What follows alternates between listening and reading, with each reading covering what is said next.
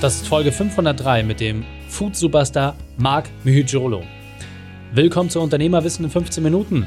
Mein Name ist Raikane, Profisportler und Unternehmensberater. Jede Woche bekommst du eine sofort anwendbare Trainingseinheit, damit du als Unternehmer noch besser wirst. Danke, dass du die Zeit mit mir verbringst. Lass uns mit dem Training beginnen. In der heutigen Folge geht es um einen Sog im Einzelhandel erzeugen. Welche drei wichtigen Punkte kannst du aus dem heutigen Training mitnehmen? Erstens, warum kleine Anpassungen oft reichen.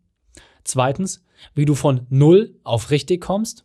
Und drittens, warum Erfolg nach der Bruchlandung kommt. Du kennst sicher jemanden, für den diese Folge unglaublich wertvoll ist. Teile sie mit ihm. Der Link ist raikane.de slash 503. Bevor wir gleich in die Folge starten, habe ich noch eine persönliche Empfehlung für dich. Diesmal in eigener Sache. Es ist soweit. Unter raikane.de slash Buch kannst du dir mein Buch, Dein perfekter Unternehmertag, vorbestellen.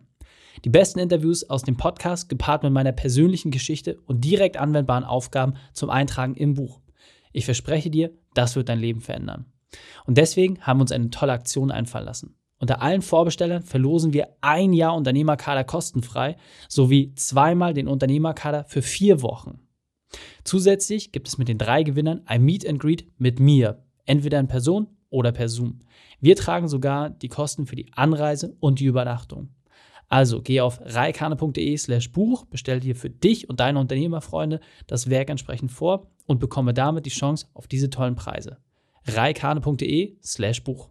Willkommen, Marc Mujolo. Bist du ready für die heutige Trainingseinheit? Sowas von, ich freue mich. sehr gut, sehr gut. Dann lass uns gleich starten. Hol uns doch einmal bitte ab. Was sind die drei wichtigsten Dinge, die wir über dich wissen sollten in Bezug auf deinen Beruf, etwas aus deiner Vergangenheit und etwas Privates? Mhm. Mein Beruf, also ich bin Marc Miojolo, wie du es gerade schon richtig ausgesprochen hast. Ich bin 36 tatsächlich schon und ich bin vom Beruf Marketer, ja, aber eben auch CEO und Geschäftsführer von einem oder von dem deutschen erfolgreichsten Food Startup, was es momentan gibt im deutschen Einzelhandel. Und wir haben mehrere Brands unter unserem äh, ja, Deckmantel dieser Firmierung die sehr innovativ sind und die eben so mit für den Markt etwas Neues darstellen. Mhm. Und das ist, sagen wir mal, das Besondere an meinem Beruf eigentlich, dass wir wirklich immer wieder neue Sachen aufnehmen und die platzieren wollen, nachhaltig eben, sodass sie da auch noch längerfristig eine Rolle spielen. Sehr, sehr cool. Ein Schlag aus deiner Vergangenheit. Was hast du in deinem ersten Leben gemacht, bevor du äh, dieses erfolgreiche Unternehmen aufgebaut hast? In meinem, oder in meinem Vorleben war ich ein ganz normaler BWL-Student, danach Vertriebler und habe mich dann schon mal selbstständig gemacht tatsächlich mit einer Kaffeekette, die erst raketenartig durch die, äh, ja wirklich durchs Universum äh, abgegangen ist. Und danach kam leider der tiefe Fall. Gehen wir gleich noch drauf ein. Und vielleicht noch als letzter Punkt etwas Privates über dich. Also, was ist so eine Sache, die dich wirklich auszeichnet, die vielleicht auch nicht so viele Leute über dich wissen? Eine Sache, die mich auszeichnet. Ich bin schon sehr, sehr verbissen. Ich glaube, das kriegt man aber relativ schnell mit, wenn man, wenn man mich kennenlernt. Ähm, ich glaube, die wenigsten Leute ähm, wissen von mir, dass ich mein ganzes Leben, eigentlich, mein, also meine ganze Jugend und auch die Zeiten danach, eigentlich so eher so ein Außenseiter-Typ war, tatsächlich. Mhm. Sehr cool. Ist, ähm, auch erfahrungsgemäß bei den Unternehmern, das sind oft immer die Leute, die quasi im stillen Kämmerchen dann die Sachen für sich ausbrüten, weil sie nirgendwo so richtig reinpassen. Ähm, kann ich, kann ich äh, auch aus eigener Erfahrung bestätigen. Deine spezielle Expertise, du hast gerade schon so salopp gesagt, ja, Marketer und Geschäftsführer, erfolgreiches Also du hast da ja wirklich einen riesen Laden aufgebaut, das muss man sagen, wirklich in einer Rekordzeit quasi eine Branche auf den Kopf gestellt, äh, wo man als Normalsterblicher eigentlich gar keinen Zugang hat. Und das wollen wir auch gleich genauer wissen. Deswegen kannst du vielleicht mal kurz erzählen, was sind die Brands, was für Produkte hast du da, dass die Leute überhaupt auch erstmal ein Bild davon haben, was sie eigentlich bei dir erwarten können. Ja, also erstmal, ich bin da immer sehr zurückhaltend und bedeckt und auch irgendwie genügsam. Deswegen das dazu, aber Dankeschön für die Blumen. Die Produkte, die wir haben, wie ich gerade eben schon angesprochen habe, sind sehr innovativ. Bedeutet, wir haben zum einen einen Keksteig zum Naschen. Das ist praktisch, wie man es von früher kennt oder in unserem Alter zumindest von früher kennt. Die Kids heutzutage backen wahrscheinlich gar nicht mehr. Und den Keksteig, den kann man wirklich einfach so wegnaschen. Den haben wir in verschiedenen Geschmackssorten. Das Ganze cool verpackt in der To-Go-Verpackung. Kannst sozusagen direkt loslegen mit einem Löffel im Deckel und ständig kommen neue Sorten aus. Äh, und genau diesen Keksteig nehmen wir jetzt gerade und vertikalisieren das ganze Produkt. Das heißt, da wird es dann bald einen Riegel geben, irgendwann wird es ein Eis geben, ähnlich wie Ben Jerry's. Und da wollen wir uns sozusagen etablieren. In dieser Nische, die wir gerade geschlossen haben. Das andere Produkt ist ein Mochi-Eis. für alle Japan-Fans oder generell Asien-Fans, die kennen es vielleicht auch schon, Mochis. Das sind so kleine, glibbrige Bällchen. Und wir haben uns gedacht, ist total cool. Wir müssen es aufgreifen, greifen. Dieses ganze Japan-Food-Thema ist enorm. Ich glaube, es gibt mittlerweile mehr Sushi-Läden als Dönerläden. Das heißt ja schon was. Aber der Nachtisch, ne? außer Glückskekse, kennt man da irgendwie wenig. Oder vielleicht noch Matcha-Eis. Aber Mochi und Mochi-Eis, das kannte man nicht. Das fanden wir so cool. Da haben wir das Ganze so ein bisschen vereuropäisiert, möchte ich mal sagen. Italienisches Eis reingepackt, kein Kokoseis. Das haben wir dann auch in die deutschen Einzel- und Großhändler oder Läden gebracht, genau. Und mit welchem Erfolg, da gehen wir gleich nochmal drauf ein. Aber du hast gerade schon gesagt, ähm, dein großer Fall ist ja noch gar nicht so lange her. Deswegen hol uns nochmal bitte ab. Was war denn deine berufliche Weltmeisterschaft, deine größte Herausforderung? Wie hast du diese überwunden? Ja, Weltmeisterschaft ist gut. Eigentlich war es so bis ins Finale kommen und dann beim Elfmeterschießen verlieren tatsächlich. Ja, ich habe ganz normal BWL studiert, nachdem mein Vater äh, mich gefragt hat, ob ich nicht auch seine Praxis übernehmen möchte, habe ich gesagt, nee, Papa, hör mal, das ist nicht so meins. Hat er, okay, mach was du möchtest, soll dir gegönnt sein. Habe ich dann getan. Irgendwie war ich da total lost, auch im Studium, weil eigentlich war das gar nicht so meins und ich wusste bis zum Ende überhaupt gar nicht, was ich mal irgendwann mal machen möchte. Ich hatte schon immer so im Kopf, selbstständig zu sein wäre schon cool, aber womit, wenn man irgendwie gar nichts kann? Also ich war nie in irgendwas besonders gut. Ja, also ich konnte das ein bisschen, das ein bisschen, das ein bisschen. Was ich schon immer hatte, war Kreativität super kreativ und Humor. Das hatte ich auch. Das heißt, das eine hängt ja mit dem anderen irgendwie zusammen, sagt man. Und dann äh, war ich im Vertrieb tätig und es hat mir überhaupt gar nicht gefallen. Also klar hat man gutes Geld verdient nach dem Studium und so weiter und so fort, aber Geld ist halt nun mal eben nicht alles. Und dann bin ich den Step gegangen. Dann habe ich überlegt, ich habe schon eine große Food-Affinität und wir haben ja eben eingangs schon mal darüber gesprochen, noch vor diesem Talk, dass ich mir öfters mal so ein Cheat Day gegönnt habe. Und wenn ich ein Cheat Day hatte, dann sollte es auch was Besonderes sein. Ich bin schon jahrelang ein riesen Cornflakes-Fan gewesen tatsächlich, weil es eben diese Cornflakes, haben wir eben auch drüber gesprochen, die in Deutschland verkauft werden, die sind alle Schrott. Das schmeckt ja alles nicht mehr. Die haben ja alles verboten, alles was, alles was geil ist, haben sie so verboten. Marc, an der Stelle ganz kurz, wir müssen uns ein bisschen knackig halten. Wir haben ja. nur äh, 15 Minuten, deswegen, was war dein Fail? Bring uns da rein, damit wir gleich ins Hauptthema können. Alles klar, das mache ich. Wir haben also eine Kaffeekette aufgebaut die mega abgegangen ist mit Cornflakes, Milkshakes, Waffeln und so weiter. Das ging so ab, dass am, im ersten Jahr fünf Franchise-Nehmer mit am Start waren. Und da war nämlich genau das Problem. Faktor Mensch, den hatte ich nicht berücksichtigt.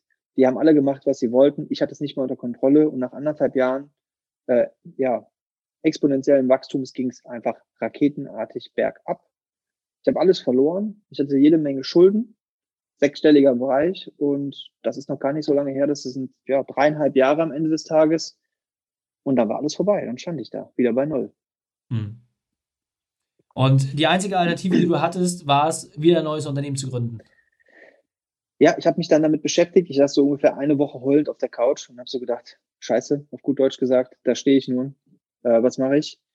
Ähm, ich hatte aber damals noch während dieser Zeit ein Produkt mal ausprobiert. Das war dieser Keksteig. Den hatten wir schon in den Läden verkauft. Der kam unfassbar gut an. Da habe ich gesagt, komm, dieses Produkt, das könnte es sein. Wir brauchen nur noch jemanden, der uns helfen kann. Das ist mein jetziger Geschäftspartner, der total die Ahnung hat vom Handel, familienbedingt. Und den habe ich angesprochen.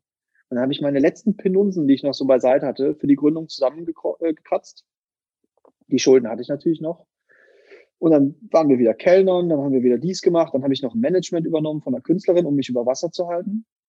Ja, und das haben wir dann ein Jahr durchgezogen hat funktioniert. Und ja, dreieinhalb Jahre später sieht man ja äh, zu ziemlich Erfolg gebracht. Das Kernthema ist ja für mich, das, was du geschaffen hast, ist ja wirklich, dass du in kürzester Zeit wirklich äh, Millionenumsätze aufgebaut hast mit deinem Unternehmen und dass du es geschafft hast, vor allem eine Nachfrage zu erzeugen. Und genau das ist der Punkt. Kannst du vielleicht mal wirklich ganz kurz und komprimiert mhm. darstellen, was war die Besonderheit? Weil für alle Leute, die sich im Lebensmittelhandel äh, Einzelhandel nicht auskennen, Normalerweise kommst du da nicht rein. Jeder Regalzentimeter ist wirklich Verdrängung, ja, weil im Regal ist halt unbedingt viel Platz, kostet wahnsinnig mhm. viel Geld, du musst dich gegen die internen Produkte durchsetzen und gerade Kühlregal, wo ihr seid, ist ja noch begrenzter, du hast keine Aussteller. Wie habt ihr es geschafft, dass ihr quasi als No-Name da jetzt so vertreten seid und insgesamt äh, über 15.000 Stores. Habe ich mir das richtig gemerkt? Insgesamt mit beiden Marken, ja, absolut. Ja. Und das ist genau der Punkt. Als No-Name ist es noch mal schwieriger als es, ja. weil du könntest das Ganze ja auch an jemanden abgeben wie Airman oder Ben Jerry's. Ganz einfach, wir haben den Hack gefunden, ein soziales Medium, was relativ neu ist, TikTok in dem Sinne, für uns zu nutzen. Algorithmen sind noch offen, man kann noch viel äh, ähm, organische Reichweite erzielen. Das haben wir ganz normal mit Influencer-Marketing gemacht, Pakete verschickt, das Produkt war in aller Munde und dann kam es zum entscheidenden Hack, die Leute wollten es haben.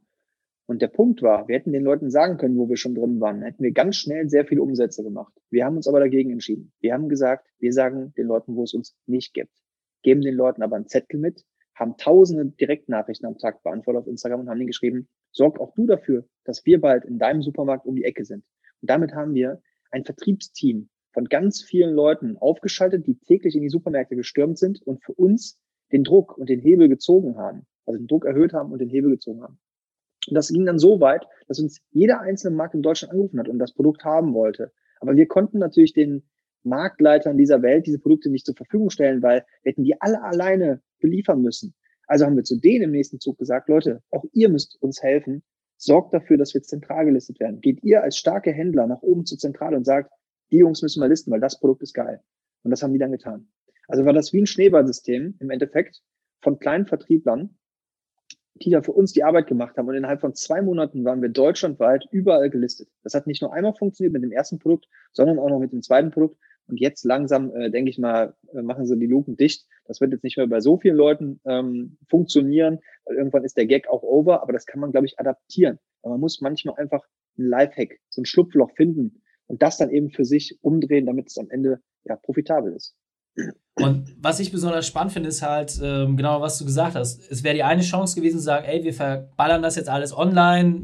Sicherlich nicht ganz einfach mit der Kühlkette etc., aber es wäre sicherlich logistisch machbar gewesen. Oder halt genau sagen, ey, nee, wir gehen jetzt nicht den kurzen Weg, sondern die Extrameile und die sehr, sehr lange Extrameile. Nicht nur quasi dafür zu sorgen, dass die Händler uns anfragen, was ja auch schon mal super gewesen wäre, sondern zu sagen, nein, erst wenn die Großhändler bei uns klingeln und sagen, ey, wir wollen das haben, dann haben wir natürlich auch eine geile Verhandlungsposition. Und ähm, kannst du vielleicht noch mal ganz kurz auch so, so sagen, was hat denn das in der tagtäglichen Arbeit bedeutet? Also was war denn auch das Negative, was man jetzt nicht sieht, was mitgekommen ist, was aber notwendig war, um diesen Effekt so zu schaffen?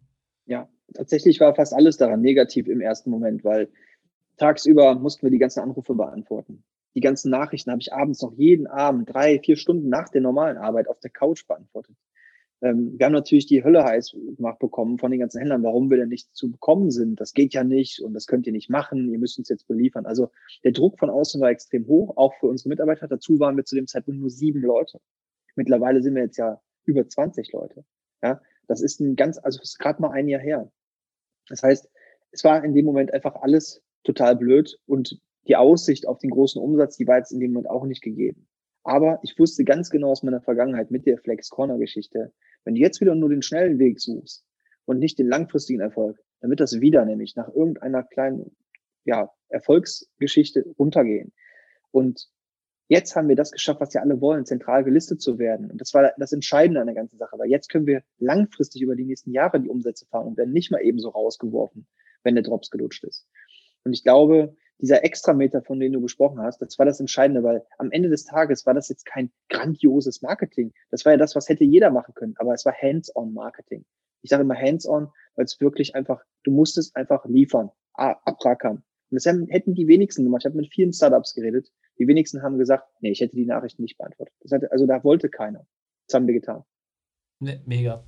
Marc, wir sind auf der Zielgeraden in den letzten 30 Sekunden einmal ganz kurz noch wo finde ich jetzt deine Produkte? Ja, jetzt seid ihr in 15.000 Stores, Homepage, wo gibt es mehr von dir und wie kann man auch mit dir Kontakt aufnehmen, wenn der eine oder andere sagt, ey, so inspirierend, das möchte ich auch gerne wissen? Ja, mein Name, der wird ja mit Sicherheit verlinkt, also gerne mal äh, bei Instagram oder auch bei LinkedIn schauen, da freue ich mich. Neuerdings auch bei Clubhouse, ähm, da haben wir uns ja fast mehr oder weniger auch kennengelernt über einen Talk. Ähm, ansonsten, die Produkte gibt es eigentlich überall, wo es Ware gibt, also Rewe, Edeka, Kaufland und, und, und. Tatsächlich gehen wir jetzt auch so langsam Richtung Discount, sind auch schon im Penny teilweise, auch für Aktionen netto. Nur bei Aldi und bei Lidl gibt es uns noch nicht. O Mochi heißt das Mochi-Eis. Bitte auch nur das kaufen und nicht die Konkurrenz, die mittlerweile schon im Markt ist. Sage ich nicht nur, weil ich geldgierig bin, sondern eben auch, weil bei uns die Qualität stimmt. Und das macht sich dann auch leider im Preis bemerkbar, aber so ist es nun mal. Gute Dinge ja. kosten eben nur mal ein bisschen mehr. Und der Keksack ist der von Cookie Bros, der einzig wahre.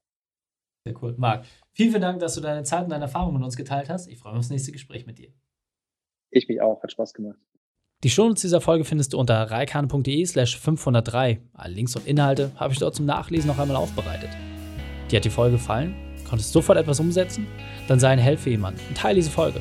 Erst den Podcast abonnieren unter reikane.de slash podcast oder folge mir bei Facebook, Instagram, LinkedIn oder YouTube, denn ich bin hier, um dich als Unternehmer noch besser zu machen.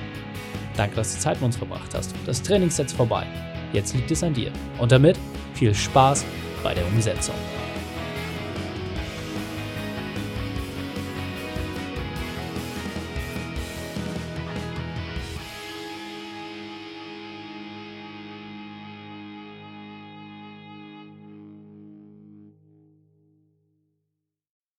Und wenn du Ideen wie diese für dein Unternehmen auch umsetzen möchtest und auch 10 Stunden pro Woche weniger arbeiten, dann buche deinen Termin für ein kostenfreies Erstgespräch. Dann sprechen wir gemeinsam und schauen, mit welcher Methode wir dich am schnellsten voranbekommen. Geh einfach auf reikane.de slash Austausch und buche dein kostenloses Erstgespräch. Einfach eintragen und dann sprechen wir schon bald persönlich miteinander. reikane.de slash Austausch.